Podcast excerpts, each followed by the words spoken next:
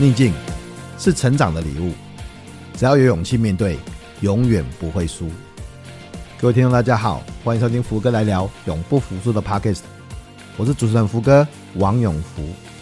那我们透过接下来成功者的失败经验，来打开逆境这份礼物。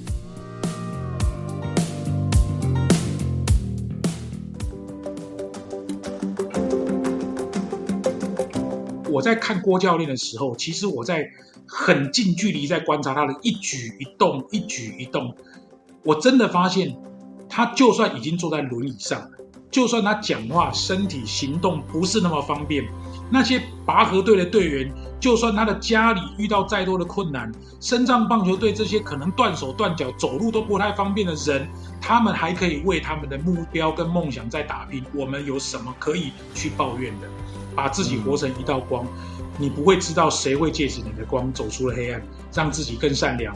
我相信有人会借着我们的善良走出了绝望。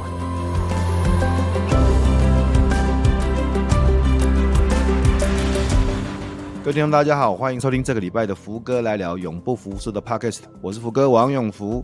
呃，谢谢大家收听福哥来聊的 Podcast，并且给我们五星评价，给我们很多的好评。也欢迎大家订阅，这样你就不会错过精彩的每一集哈。啊、呃，福哥每个礼拜会写一封福哥来信呢，尽尽量了，尽量了，我不敢说大大部分都有，百分之九十都有这样子。然后每个礼拜我会写一封信给大家啊、因为那、我知道大家也很忙，我也很忙，所以呃，请大家放心呢，我们只是跟大家分享一些我觉得有意思的或是很棒的一些生活的体验这样子。好，那这个礼拜呢，呃，非常的开心，邀请到。这不是我的好兄弟，这是我的老大，好不好？这个我的合伙人哦，我最尊敬的这个伙伴哈、哦，我们的呃谢文宪宪哥，宪哥好，嗨，福哥好，各位亲爱的听众朋友们，大家好，太开心了。Okay. 结果我跟你讲，好的，我们我做了这个快一百集了，应该节目播出的时候应该快九十集了，我都还没有邀请你上台，为什么？因为你知道自己人自己人要留在那种比较特别的时候才才才邀请，对不对哈？所以呢，这个。这一集其实也，这一集其实也不是要谈这个宪哥啦，但是我我先我先介绍一下，因为当然我跟宪哥太太熟太熟太熟了，呃，我猜想我身边的朋友大概也都认识宪哥，呃，可是我怕有些新的听众刚收听的听众呃不是那么熟哈，那所以我还是。不免俗的，先介绍一下，今天来上节目的是谢文宪宪哥哈，他是呃宪福育创，就是我们的公司的共同创办人，他是台湾好事运动协会的理事长，他有太多的头衔啊，什么商商周的专栏作家啦，电台主持人呐，啊讲师们的教练呐，呃，出了老到现在出十本书吧，十本吧，是。然后我最好的兄弟，最重要的是他最近刚入围广播金钟奖。恭喜宪哥！我做十二年了，终于入围了。哇，我其实申请了四次，第四次才入围啊。对，我都我你看我过程里面都有都有啊、呃、都有听你讲嘛，就是说啊，你至少希望能够入围，因为你好像广播一直是你的梦想之一嘛，哈。是。对，然后这个做了很久，啊、十几年了，你说十二年这样子，所以十二年，你知道你知道我们包括你啦，包括我，我们可能那。这个全台湾呢、啊、有很多很多的讲师，然后有很多不同的讲师，企业讲师啊，也有很多的作家这样子。但是我猜想你大概应该是少数啊，我不敢说唯一吧，少数是讲师是作家，然后还入围广播金钟奖的，应该是吧？呃，运气不错，其实得到老天爷眷恋。我跟你讲真的，其实我前面十一年都是我一个人在做。真的，后来加了刘幼彤之后，整个那个气氛就变得不一样。因为其实二零二一年以前，我都是自己在做广播节目。那其实说真的，我二零二二年就想要放弃，只是我跟电台说，哎呀，电台也觉得放弃有点可惜。他说，那要不然你就找一个人分担 loading 嘛。那当时他给我的条件是希望是在地。然后女性啊，所以我第一联想就是因为 Amanda 住在新竹，同时她又是女人，而且至少她的知名度也很高，我就跟电台提议了她，结果电台二话不说马上就答应，结果 Amanda 就跟我一起在二零二二年开始从事这个极限同乡会的工作。你看现在一年半、一年九个月，我们就入围。所以我常常讲啊，有时候一个人成功不如两个人成功啊，两个人成功不如一个团队成功。所以这是这个是对我来讲是一个人生很难得的一个回忆。对啊，就我就跟你讲，就当讲师的人很多啦，出书的也不少这样子。但是当讲师又出书又可以入围广播金钟奖的，这个真是跨界跨很大。呃，因为一一路一路我都看到，其实我我跟在宪哥旁边嘛哈，那就有时候会聊一下啊，这个今年申请了，结果没有入选，对不对哈？今年又申请了，又没有入选，所以是第四次呢哈，这是第四次。第四次啊，所以大家，我跟你讲，我们大家跟宪哥集气哈。节目播出的时候，应该还没有颁奖，要 集气。如果真的可以拿到广播金钟奖，那就太强了，好不好？请大家吃炸那个炸鸡排，好喝真奶，酱好不好？哎呦，哎呦，哎呦，哎呦，哎呦，太好啊！好，好了，那一天呢？那一天。那一天，这个啊啊，如、呃、我我也有荣幸啊，去现场获邀，我就现场集气哦，看看宪哥能不能得奖这样子啊。不过，对对对，不过这不是我们要聊的，我们今天不是要聊这个嘞。我们今天其实当然今天这个主题叫永不服输嘛，一般哈。一般永不服输都是谈说这个成功者的失败经验的。那当然，宪哥其实身边也有很多故事可以谈，很可以谈的，包含是最前阵子生病啊什么。这个我们留下一集哦，等容我这个自己人，我们这个等到下一集这或者之后有有时间哦，宪哥因为后面还有计划嘛。我们这次要谈的比较特别的是，也是永不服输，也是。呃，这种很激励人心的故事，但是其实并不是宪哥自己的故事，而是说宪哥在旁边去参与了两个活动哦，分别是一个是在瑞士举办的拔河赛啊，然后另外一个是在日本办的深战棒球的呃呃比赛这样子，然后宪哥都是在第一线的现场去做加油团这样子，所以我我很好奇的，因为在过程里面我看到很多很。很棒，很感动的，甚至宪哥有 po 了几张照片，在深夜的那个教练的那个照片，这样子。所以我要请宪哥来跟我们分享这两段呢、啊，非常特别的，不是每个人都看得到，甚至不是记者会报的第一线的观察经验哈。那我先问一下宪哥，宪哥第一个是你参加的第一个活动是瑞士的拔河加油团，跟大家介绍一下这是一个什么样的活动，好不好？好，世界杯的拔河赛分成两种比赛，一种是室内，一种是室外。这一次的瑞士就是室外赛。而且是世界杯，世界杯分成两个项目，一个叫公开赛，一个叫锦标赛。公开赛就是有点像是我跟你就是联谊交谊的这种，所以我们可以用社团、用俱乐部的名义去参赛。但是锦标赛就是国与国之间的对战，所以你看到那个队名都是美国队、南非队、中华台北队，都是用这种队名。那台湾呢，这一次参加十二个量级，男子、女子都有参加，一共十二个量级。景美女中在锦标赛当中拿到了四个金牌。一个银牌跟一个第七名，老实说了，这一次的比赛是我继二零一六年跟着景美女中拔河队到瑞典马尔摩参加世界杯的第二次。那今年的年初，本来我要去北爱尔兰参加世界杯的室内赛。但是因为室内赛的队伍实在太少，而且飞一趟北爱尔兰真的也很久，我只参加只只有三个国家、四个国家的比赛，实在有点浪费，所以我就跟郭教练讲说，我就延到今年的瑞士。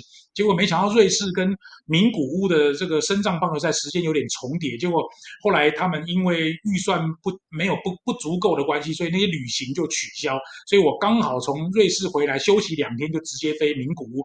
所以总之，这是一个世界杯拔河赛顶级最高的一个比赛。刚好今年在瑞士举行哦，所以这是你看，这是一个拔河赛，应该这么讲，就是如果大家还记得之前那个志气嘛，就是郭教练郭生郭教练，我们的好朋友啊。那宪哥，你你是第二次去跟着他们啊拔河队去旁边观战，是第这是第二次吧？应该是第三次，因为欧洲是第二次，但是我实际上二零还有去过大陆队，对，二零一七年我去过徐州，徐州那个是室内赛。哦哎，我去过三次。简单讲，就是这些比赛都是我自己花钱，我也没有拿国家任何一毛钱。他们的住宿啊、餐饮啊，我都是按照人头去 share。所以我是用第三人视角，其实我是要观察郭生以及他带领团队的关系。说实在，比赛我们可以看转播、看媒体报道，但是福哥刚刚讲的很好，就是有一些东西是媒体看不到的，包含像夜间的训话啦，或者是郭生在赛后跟这些队员之间的讲话，其实有很多很多可以跟跟大家分享的。好，那我我很快的前情提要，先让大家接得上这样子。但我刚才有谈到说，呃，郭生郭教练就是那个电影啊，志气哦，拔河队的那个后面那个教练的原型哦，郭生郭教练，他是景美女中拔河队的教练。然后呃，当然他是非常非常优秀，他带领团队有很多的全世界的拿了很多的奖牌。但是因为拔河赛相对在台湾，甚至一般在世界是比较。不被那么主流重视报道的一个比赛这样子啦。所以其实了不起新闻就是曝光了一天，了不起就这样子而已。所以也不是很多人特别特别的关心，但是却有一群呃拔河队，不管是男将或女将，特别是精明女中，他们其实练习的很多。那宪哥其实在一开始的时候，我最早认识宪哥，认识国生教练也是宪哥带我去。呃，去假仙哦，去看拔河队练习。那时候刚好是志气的一个电影的宣传，这样子。我们认识郭郭教练，后来很不幸的郭教练，呃，遭受到酒驾者的撞击，这样子，然后造成瘫痪。那瘫痪过程之后，我也跟宪哥以及好多好朋友，特别是宪哥帮了很多忙。忙郭教练后来又从瘫痪的这样的一个状态，慢慢的复原到需要呃轮椅或者需要助行，然后又回到拔河队的。教练的岗位，所以你看郭教练本身就是之前各位可以看我们之前有一集访问的郭生郭教练的一个 podcast 哦。那那宪哥的的角色就是因为宪哥一直不是走现在是一直包含我们最早认识的时候，一直都很支持并且很 support 拔河队帮郭教练这样子，所以也因为这样的角色，宪哥自己出钱自己出钱哦，呃，飞到瑞典，然后飞到瑞士啊，飞到徐州，然后去当。第三者的视角去观察，嗯，看到这个拔河队，因为他宪哥也跟拔河队跟郭郭教练都很熟悉，所以他会看到更深入的视角这样子，所以这是前情提要了哈。那宪哥可以跟跟我们分享一下你看到什么事情吗？好，这一次其实我主要是要观察郭教练，因为呃，郭教练在二零一八年的七月份受伤之后，他其实复健了两年的左右的时间，所有的医生都判断有可能会终身瘫痪，但是这次是他第五次带领景美台师大拔河联队远赴世界各国参加拔河比赛，所以这一次对我来说是一个完全不一样的观察视角。还有一个就是大嫂，就是他太太呃也全程参与，嗯、主要我是看他跟他太太互动，以及郭生跟队员之间的互动。还有郭生跟校长互动。你你去徐州的时候，郭教练那时候还没有受伤吗？还没有，那是二零一七年，他受伤是二零一八年七月。等于说这一次就算是郭教练受伤之后，然后重新然后带队去呃世界世界比赛，然后你在旁边，这等于说你第一次看到郭教练在受伤之后在国外的比赛是这样的。是没错，这是第一次。那对我来讲，其实因为郭教练的生活起居，我发现了几件事情，包含他。尿尿的频率可能比一般人可能更高，因为他一直喝水，所以他可能比赛到一段时间，他可能就中场就要马上去尿尿。他尿尿情况就是我们把轮椅推到他临时的那个小便斗，然后他进去之后，呃，可能在里面上完厕所，再把他这个推回来。啊，我就发现其实队员里面会有一到两位同学随时会 stand by，这个人不不限是学姐或者是学妹，反正他们只要有空，他们就会去搭配这样的工作。啊，我觉得其实最辛苦的是太太啦，就是呃这个王老师啊，因为他对我来讲，其实就是一个很很英雄背后的助手啊。呃嗯、这一次我看到他，包含比如说喂他吃面包、喂他吃水果、喂他吃饭，然后大小便、上下厕所，然后给他最精神的支柱。说实在，老师因为他也是国中的历史老师，他。因为郭教练受伤的关系，他的生活也很大的改变，夫妻之间的情谊是在他们身上是完全的显露无遗。嗯，大嫂是一个几乎没有声音的人，她不会在郭教练的旁边指指点点讲任何跟教练或者是运动员指挥使唤有关的话，而她就是默默的在旁边。记录郭教练的生活，记录他吃药的时间，然后记得他的发文，所有郭生的文章都是都是老师在发的。小编啊，小编啊，老师。对，都是小编在发，而且我有拍了一张照片啊，就是老师他的那个可能老花眼，所以他的那个字好大，他的那个手机字好大。我特别喜欢老师的一点就是他是一个几乎是一个无怨无悔啊。说真的，如果说我们的这个另外一半有遇到这样的伤害，你可能抱怨都来不及哦，更不要说还陪着他到国外。他那招总啊，现在是我看他们夫妻的感情很让我很让我羡慕啦，这个很很很棒的一个夫妻感情。嗯、而且，哎，先跟照你这样讲，这一次去瑞士，包含你啦，包含郭教练，包含所有的队员，只是去比赛吧，没有，好像没有玩到，是不是？一天都没有，因为我们是台湾时间是二十九号飞嘛，然后三十号抵达，三十号当天就过磅，过磅完毕之后，三十一号、一号、二号、三号四天就比完了。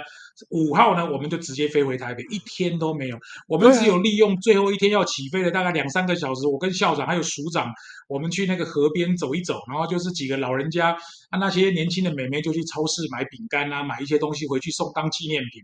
我们也就凑了一些欧元啊，那个瑞士法郎不是欧元，瑞士法郎给他们当当那个加菜金，我自己也懂那一些。对，哎，所以对我来讲，其实就这就是一个。说真的，不会有人要跟着我去啊！对，对，因为他跟等一下我们要讲的名古屋是完全不一样。名古屋还有还有去玩的，他就是直接比赛就回来了。对，所以我我我我我太好奇了，我我太好，你知道，大家可能不晓得，但是我知道，老大你其实去然后回来，中间是一天都没有玩，好吧？没有，了不起就是那种最后就半天就就没有，因为没没，而且你都是跟着队伍，你也不是自己又跑去哪边逛逛啊。哎，各位伙伴，我们现在谈的是瑞士。瑞，我前阵子刚去欧洲回来，我知道瑞士要坐坐飞机要坐多久哎。然后机票现在很贵，机票现在不便宜，真的不便宜这样子。然后呃，宪哥呢是自己出钱哦，他不是接受任何招待，他自己出钱哦。然后机票啦、住宿啦，然后去到瑞士当这个观察团，再回来呃。一天都没有玩到，甚至你甚你甚至都还不是记者的角色诶，所以为什么啊，老大为什么要做这些事情？我跟郭生讲说，你生病之后，你的事未来就是我的事。我我是答应他的这句话，所以其实我不只是出钱出力，我我希望做一个陪伴者的角色。说真的，也不瞒福哥讲，我这一次去是重感冒的状态，我没办法大声的加油，我也没办法做太多。指挥大家的事情，因为我在瑞典的时候有在做，但是瑞士我几乎发不出太大的声音，我非常的可惜，也非常的懊恼，非常的怨恨自己为什么在瑞士之前就生病。但是呢，我就仔细的观察，我跟郭教练说，我这一次身体不太好，我就当做一个默默的观察者，我就陪你走完这一段的历程，我没办法帮大家太多忙，你知道吗？其实说真的，署长、校长、老师，甚至柔君啊，就是郭太太，她就把我当自己人。她看到我身体不舒服，就郭大嫂就马上从包包里面就拿了一个气泡锭给我，整罐给我说：“宪哥，你就每天都喝。”然后署长、校长就指挥他们的年轻美眉，呃，三不五时到我的房间送香蕉、送水果、送茶、送便当，他们都不想让宪哥太麻烦。说实在，本来是一个我要照顾这些小女生的宪哥，换成他们来照顾我，我也觉得有一点不好意思。所以说真的，其实我回来之后一直忙到现在，接着就去名古屋，回来就上课。我可能十月份会好好利用一些休息时间，把我在那边看到的东西，透过福哥的视角，或者透过我的脸书粉丝团，再跟大家多多做一些分析。简单讲，我就是为了一句话，为什么要热情投入？就是他们把我当自己人，我非常的感动。因为你值得，我觉得是这样子的啊。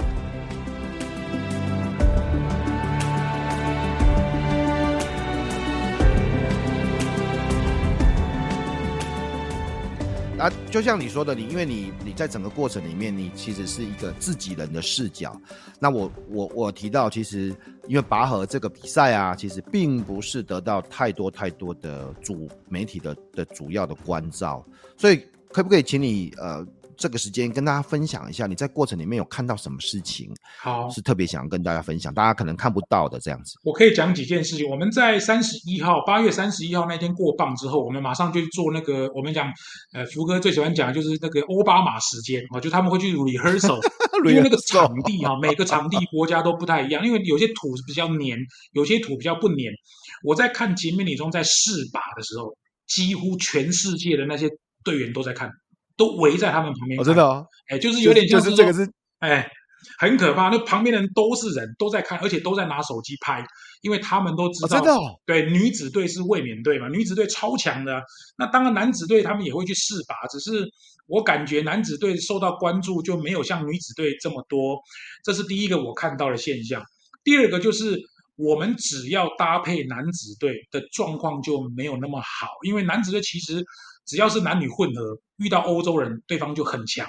但只要纯女子队，我们所有的冠军战全部对到瑞士队，因为瑞士是地主队，而且我们四场比赛对到瑞士的冠亚军战，全部是台湾获胜。你你可以想象现场的观众、那个啦啦队，大概我目测大概有四五百人，他有两边都有观众席，有四五百人。然后只要瑞士队出场，那个现场的声音是吓死你。台湾真对，台湾出场的时候，就是只有我们这四四五十个人在那边鬼吼鬼叫而已。所以，我们能够在地主队的面前打败瑞士四次，而且四次都夺冠，真的说真的，我也觉得我们活着走出来也是蛮难的 啊！每个外国人看到我们都会比大拇指，说：“哦，Chinese Taipei，good good good 啊！”这样他们就会跟我们讲很厉害。当然，男子组也很努力。说真的，男子组比较没有得到台湾媒体的关注，因为男子你要遇到欧洲那些长毛的人哦，跟他们对啦，说实在也真的蛮难。我跟福哥分享一个让我最印象深刻的，就是只要是夺冠的比赛。我几乎每一场都有拍照。这一场比赛对南非，这场比比赛对巴斯克、对法国、对德国，不管对哪一队，预赛也好，准决赛也好，决赛也好，只要拔河下来有机会夺冠，郭教练都会把他们围成一团，然后开始骂人。他就会开始骂人。等一下，等一下，等一下，等一下呢？有机会夺冠，然后不是鼓励，是开始骂人。他每一场都会骂人，他都会讲说某某某，你搞什么东西啊？为什么要这样子？你歪了，你知不知道？搞屁呀、不想拉就不要拉，就类似像这样，很凶哦。而且我一句话都不敢讲，因为大嫂在旁边一句话也没说，她就在旁边记录，然后我就帮他们拍照、录音。后来我发现录了都差不多。那你我刚刚不是有讲说，我们有一个比赛是 女子夺四金，然后有一个第二名，有个第七名吗？你知道第七名那个比赛下来之后发生什么事吗？就是他完全没有骂，他说解散。就第七名下来之后就解散，他一句都没有骂，所以我得到了一个结论，就是这个比赛如果能夺冠，他就会一直骂。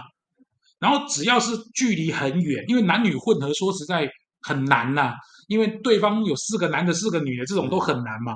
他几乎不会骂，他就下来就说啊，好好解散，就直接解解散，一句话都不讲。所以你看人家那种世界级的教练，跟我们哈、哦、真的是有点差比较远。我们至少还会三明治回馈，还给你鼓励一下，对不对？再讲你哪里不好，他不是哦，直接说你哪里不好。哎，那。老大，你有我有看到你 po 一张照片啊，就是那个晚上啊，比赛完之后，等到你今天拿到金牌的晚上啊，他们围在一起啊，他们他们在干嘛啊？只有那一场，只有那个是因为署长，就是我们体育署前署长来敲我的门说文，他说文宪你要不要去看看？我就去看，我在旁边拍，我不好意思走近他们，因为他们那个是一个比较温馨的场。说实在，那个是我唯一在这七八天里面唯一一个看到郭教练是比较软性、比较感性。让队员抒发自己的心情，说说自己的想法，说说自己拿四面金牌的心得，然后让他们彼此说说感谢的话。我跟你说了，其实这个刚猛的男性背后也有柔软的那一面。嗯嗯，他因为我们不方便听他讲太多嘛，反正就是队员讲讲感谢，他谢谢谁，谢谢谁。而且我跟你说，这些女生都非常有礼貌，他们看到我就会说宪哥好，老师好，校长好，每一个都是这样。对，训练的非常非常好。对对，因为呃，我宪哥当然是非常的近距离的观察。我我有几次跟宪哥一起去，宪哥带我去洁面女中，然后我们去找郭教练这样子。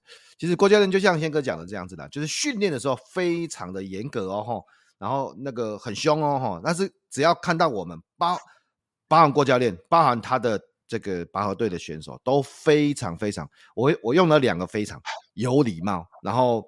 非常的尊重，嗯、非常的尊敬这样子，然后，然后回到训练的时候又很严格哦，就是我觉得我现在是怎样？现在是现在好像好像是一个 switch 这样子哦，切过去啊，训练状态就很很凶猛，然后很严格，然后哎切到这个客人状态，哎就很有礼貌，这样就就所以其实其实之前我们访问过，我有一集访问过教练嘛，就有说其实对他对学生非常的严格，但是也非常的关心，也非常的有爱这样子啦，所以学生对他也非常的。就像刚才宪哥讲的，就是当然像教练需要什么协助啦，然后呃都会有学长啊、学姐啊、选手啊，然后第一非常的这个第一线啊、哦，在那边协助这样子，所以呃，当然宪哥看到很多很第一线的观察，呃之后慢慢的也会有 po 文跟大家分享这样。然后我我知道老大你后来回来没有多久，马上就又跑到日本，直接转到日本去，是不是？对，我是我是五号的下午回到台湾，当天晚上我就去跟家庭医师挂了一个门诊，因为实在咳嗽咳得受不了。因为你知道，飞欧洲的班机如果全程飞机都在咳嗽，那是会死人，很可怕啊。所以我其实就是在那种状态下飞回来，很困窘。那我跟医师讲说，我接下来又要飞名古屋，如果我没有办法开最好的药，我可能很难飞去。他跟我讲说，那我就跟你开这个抗生素。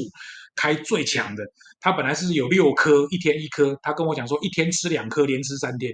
后来我在名古屋的第三天咳嗽就慢慢好，反正旁边有很多人帮我了。因为名古屋这个比赛，说实在也是我第三次参加，因为他的第三届，二零一四年我就跟周硕仁去了日本的淡马，然后二零一八年我就带了一团呃五六个人到了这个。呃，日本去参加那一次比赛，如果福哥还有印象的话，就是遇到那个燕子台风，没办法飞回台湾。对，然后你们分批，啊、这一次你们分批回来，分批从东京飞回来。本来这个比赛是二零二二年，但是因为疫情延到了今年，所以我今年是因为接了深藏棒球协会的啦啦队的领队，所以我等于是我也有责任想要号召一群人。这一次的话，就是连我在内，一共九个人一起到呃名古屋参加比赛。但是说实在，有一些嗯、比赛的细微的东西，我到外面我都没有讲啊。待会福哥有问的话，有机会我再跟大家分享名古屋这个身上棒球赛对我说对我来说产生的意义。不用不用，等他待会马上就问啊，因为因为因为我我觉得最特别的就是，包含像刚才的拔河赛了，包含这个身上棒球赛。都不是媒体主流关注报道啦，了不起就是一个小新闻见报这样子而已啦，然后谈成绩啊，所以嗯，没有人会像你这样子，而且你是参加三次诶、欸，不是第一次诶、欸，第三次诶、欸，所以你你你看到什么东西？你你你可以跟我们大家分享一下啊，可以有好几个方向，因为我二零一四年跟周作人一起去的时候，那个日本淡马是一个非常乡下的地方，福哥可以把它想象成花莲啊，就是到到一个坐火车坐很久 坐到花莲。你就想去花莲打棒球，那那个能够有什么好球场？我跟你说，那个日本淡马的那个深藏棒球的巨那个场地是巨蛋，是室内球场，哦，是巨蛋，而且你坐在那个椅子上，那个椅子会发热，那个椅子会热，就是厉害的，很猛，真的很厉害。我去到那边才发现，人家日本一个乡下鸟不拉几的场地都比我们可能什么最好的场地还要更好。那当然上次去，对啊啊。有比新竹还好吗？那个比新竹，人家不会淋到雨。好搞笑。好，继续继续。二零二零一八年，当然那个我去，就因为那一天真的太热，我们看的比赛时间有限。我跟你说，这一次是在中日龙队直棒的室内巨蛋球场比赛，而且是吹冷气的。哦，那真的很爽。说真的，在巨蛋里面比赛，要不是日本国家这样支持啊，你要有一个这种深藏棒球赛在那边比，你光场地就赢人家很多。这第一个我要讲。第二个就是全世界能够打深藏棒球组队参加的，全世界只有五队。我从第三届、第四届、第五队，只有五队，而且全队都要是深藏，不能有什么听障或者是就是你听不是听跟视力，视力跟听那是另外。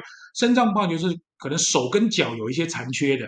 好，可能是断了一只脚，是身体的障碍，他可能少一只，或是或是可能少一根手指也可以，一根手指也叫身障。对，OK，他截肢的那个更不用说。我看到美国队有好几个都是那种弹簧腿、电子腿，都是只有一根的。OK，他们是在波斯湾战争打，就是可能去打波斯湾战争，反正就是因为被炸弹炸到，然后对美国国家就等于是。资助他们接下来用这个身障棒球巡回全世界。那全世界这五个国家就是台湾、日本、美国、韩国、波多黎各啊。那这一次其实很有机会的原因，是因为他们跟我讲，看起来很有机会。那我们第第一次去，我跟周作人老师去的时候，那时候是第四名。上一届呢，我们是第三名。他们的目标这一届就是希望能够打到第二名。那我知道，其实日本一直都很强。结果我们第一场比赛呢，就对到美国队，美国队也超强呢。结果我们一开始就是零比三落后，我想完蛋了，第一场比赛就零比三，结果没想到我们在最后一局还三比三跟美国战成平手，那一场比赛就和局。第二场比赛就对到韩国，韩国也很强，韩国我们一开始比赛就是二比零领先，结果韩国最后得四分就把我们 KO 四比二。我要讲的不是这两场比赛，是开幕赛。我跟我的朋友讲说，我们不只要看开幕战。我们也要看开幕赛好，那开幕战其实开幕战跟开幕赛其实意思讲，我要讲的是开幕典礼了。那开幕典礼有多特别？它就是会有五个国家比照这种世界比赛的规格。结果你知道吗？在开幕典礼结束之后的开幕战第一场比赛，台湾对美国要要播放两国国歌。是那个时候我就跟大家讲，全部人都站起来啊，因为一开始是放美国国歌嘛。美国国歌完毕之后，放的是中共的国歌，中国大陆的国歌啊，啊！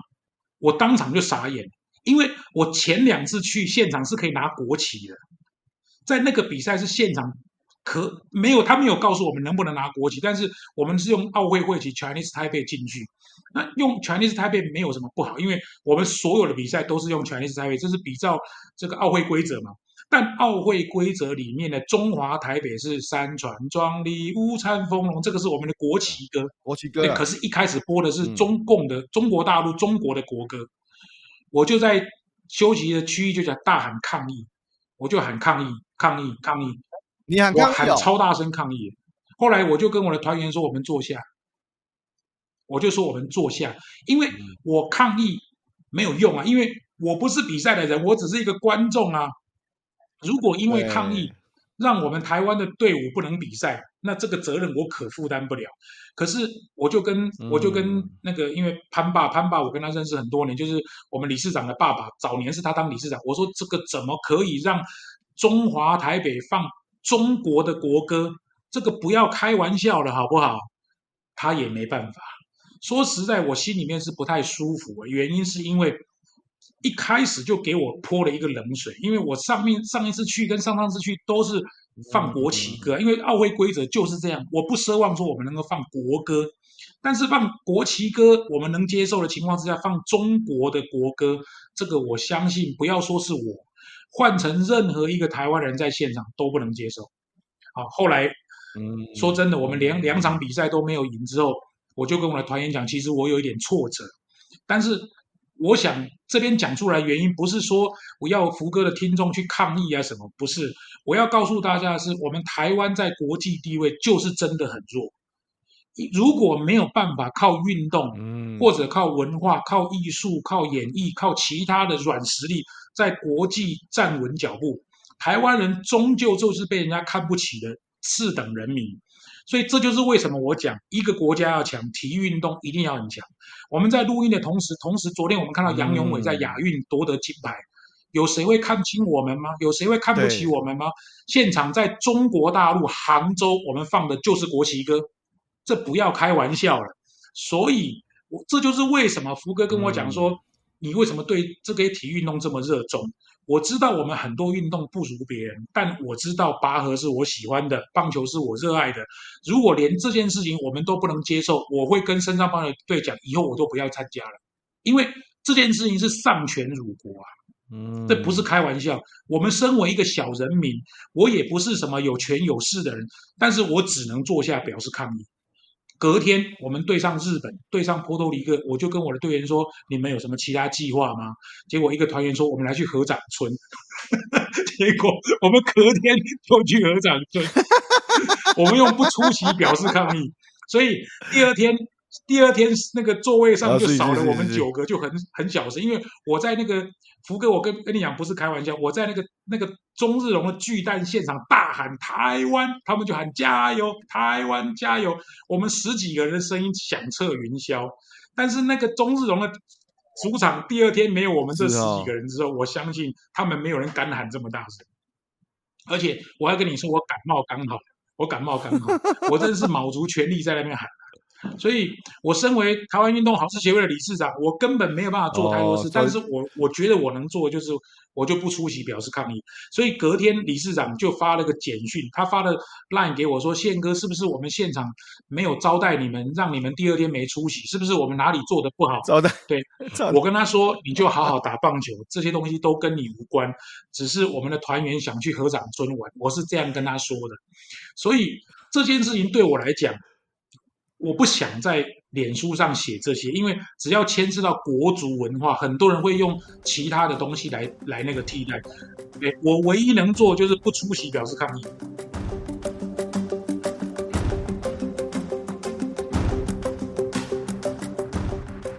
我们刚才谈到，就是说，就你因为你你你去到现场，然后你看到现场有一些的状况，不管是这个呃国旗歌的问题啊，然后开幕赛的问题，这样，呃，后来也就不出席表示抗议了。可是我觉得，我觉得最重要的，我觉得最重要的是你去出席了，你花自己的时间、自己的钱，你出席了，你去到你去到现场，你去到日本。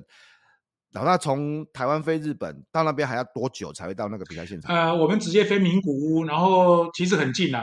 说实在，这个跟瑞士比起来一点都 小小小儿科。对对啊，瑞士要飞十二十四个小时吧，而且我们中间本来是转机四小时，后来变成转机八小时。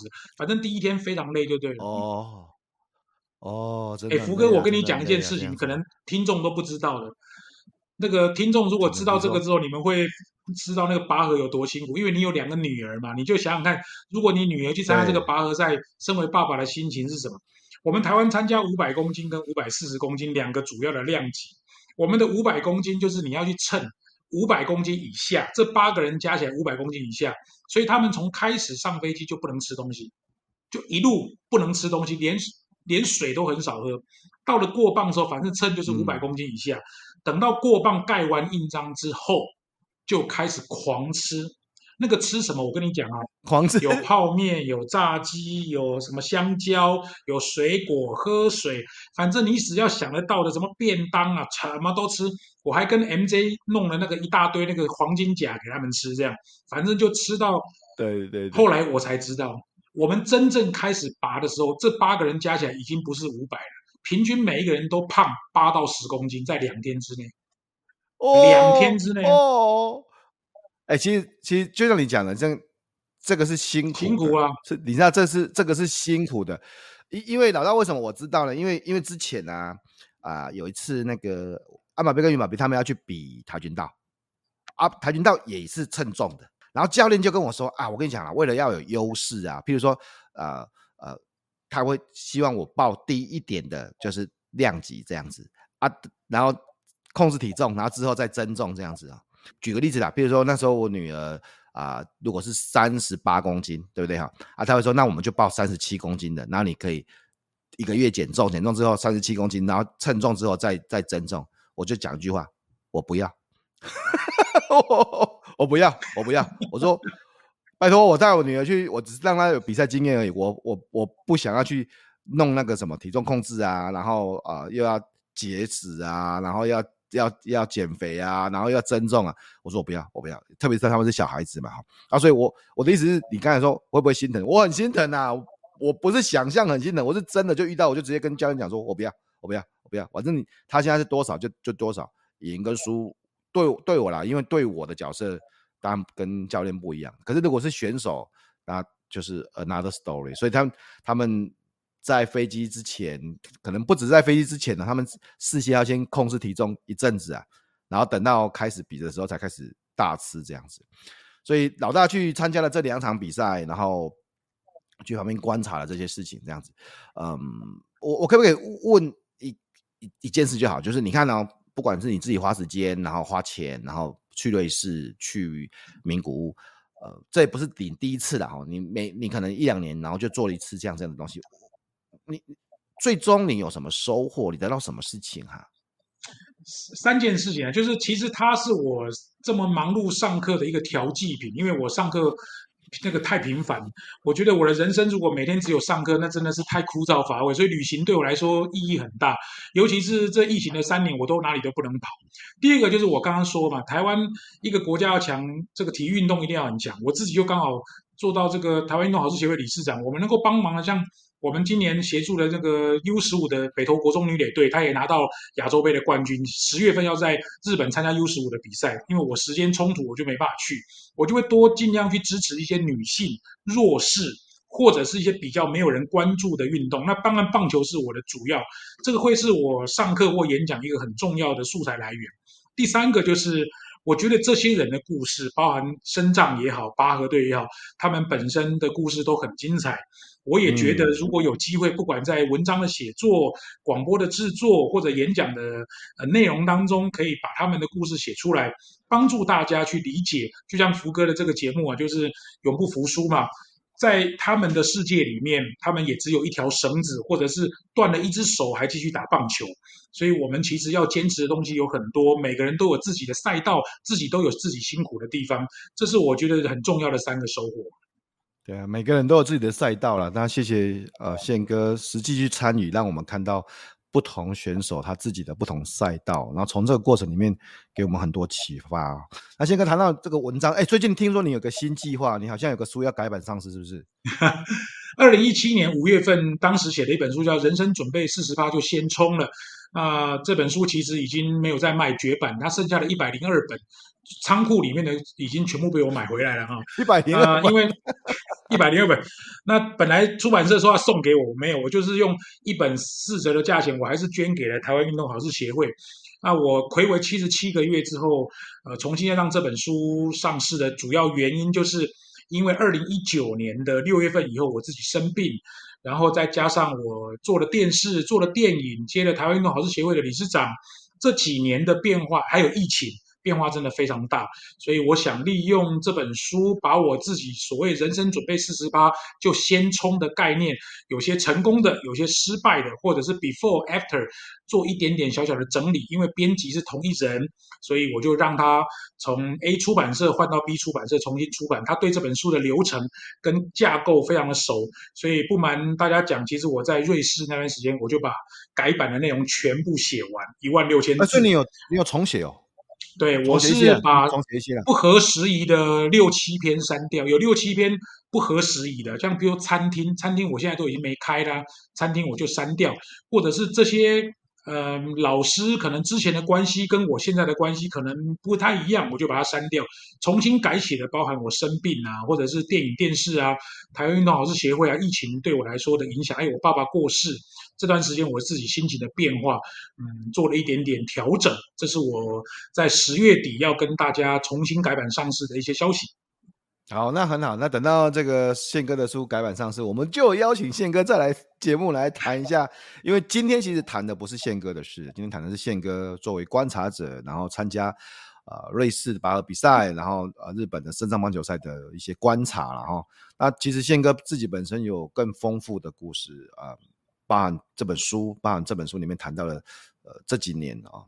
当我我在我我有机会在旁边，然后不管是跟宪哥聊天，或是也知道一些一些事情，那我知道其实有很多很多的啊、好的，或是不是那么如意的事情，那个我们改天节目再跟大家谈一下这样子哈啊、所以呃，如果从就从这个八号你啊、老大你你看到郭教练哦，从轮椅然后再重新站起来，然后再带队去参加呃拔河赛，包含身上呃很多身上的伙伴，然后。把你说美国或是不同国家身障伙伴，他们还持续参加这个棒球赛。当然，我们国家从比较弱势，然后到呃，透过一些运动来让国际争取曝光。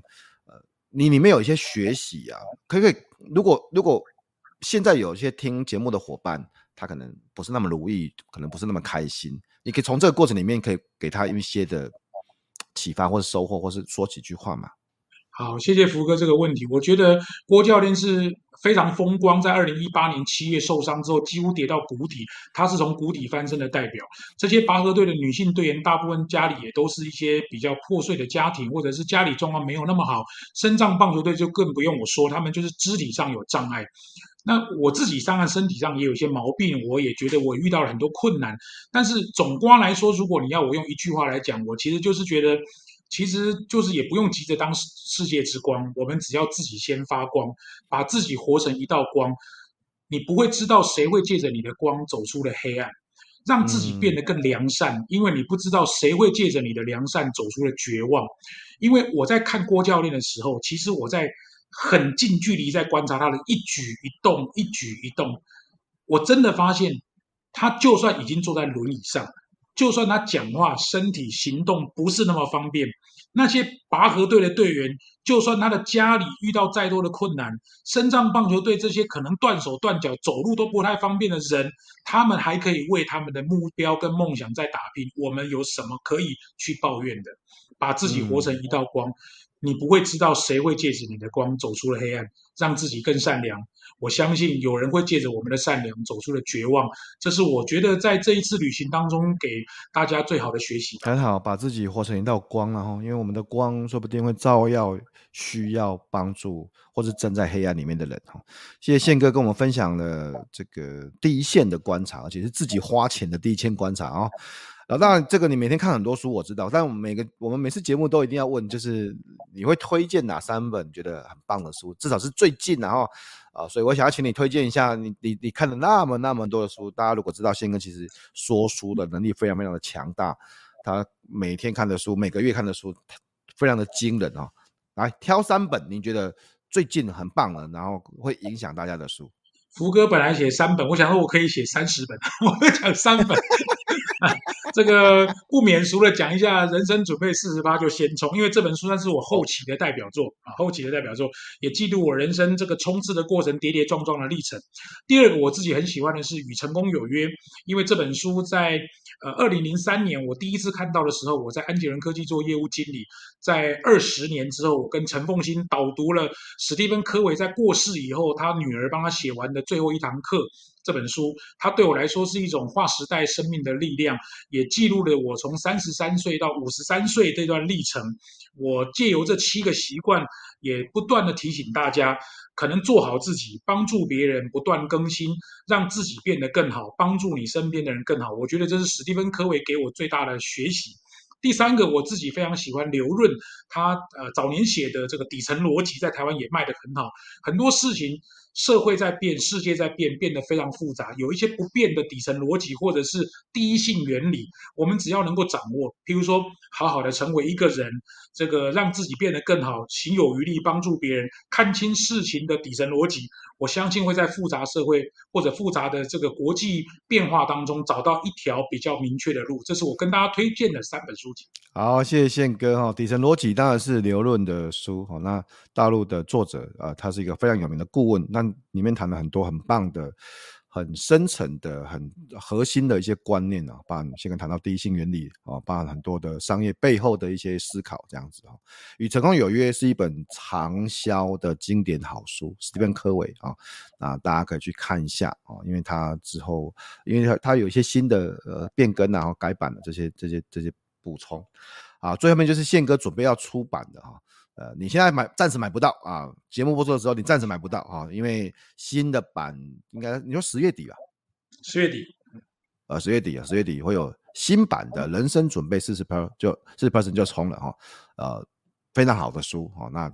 我们期待十月底的时候，大家可以去购买这样子，呃，当然欢迎大家去追踪哈。如果有有些新的这个呃讯息，可以去追踪宪哥的呃粉丝专业啊，谢文宪的极限人生啊，这个极限限是。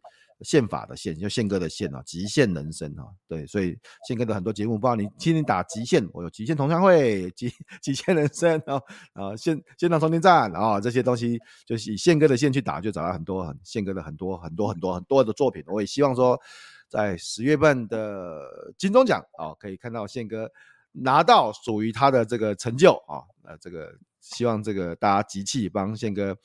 呃，就是拿奖了，哎、欸，那你就会成为第一个拿到金钟奖的职业讲师。这，我信，这这一定，对，这一定是的，保证保证一定是的哈。好了，今天非常谢谢宪哥来我们的节目。过去都是我去宪哥的节目嘛啊，那当然宪哥有时候也会到我的 FB 啊访问啊，哦，当然我们就互相了。那不过我这个金钟奖不是我的这个目标，我把我的这个祝福都献献给宪哥，好不好啊？这个呃。只要是宪哥能够拿奖，我也一起请鸡排，好不好？好好好，大家来吃鸡排，大家请鸡排啊！啊，那谢谢大家对永不服输的节目的支持，记得永不服输。然后我们还有好舒服，等到宪哥的新书出来，我们还有好不舒服，哎，好舒服跟永不服输。那每个礼拜有一封福哥来信，请大家去订阅我的。呃，部落格上面有福哥来信，每个礼拜一篇福哥来信哈。呃，今天谢谢宪哥来我们节目，最后没有宪哥有没有什么要跟大家说的话呢？呃，这是我这几年的体会啦，就是当我们站在高点的时候，要看见别人；如果在低点的时候，要看见自己。我自己在疫情这段时间跌跌撞撞，也历经了人生很多的变化跟风景。我一直很享受人生这种起起伏伏的过程。所以，不管你是处在高峰或者低潮的朋友，人处在高点要记得看见别人；人处在低点要记得看见自己，好好的反省自己。有机会就帮助别人，这是我想要跟大家说的话。谢谢大家。在高潮的时候看见别人，在低潮的时候看见自己。谢谢新哥给我们的勉励，我们下次节目见，拜拜，拜拜。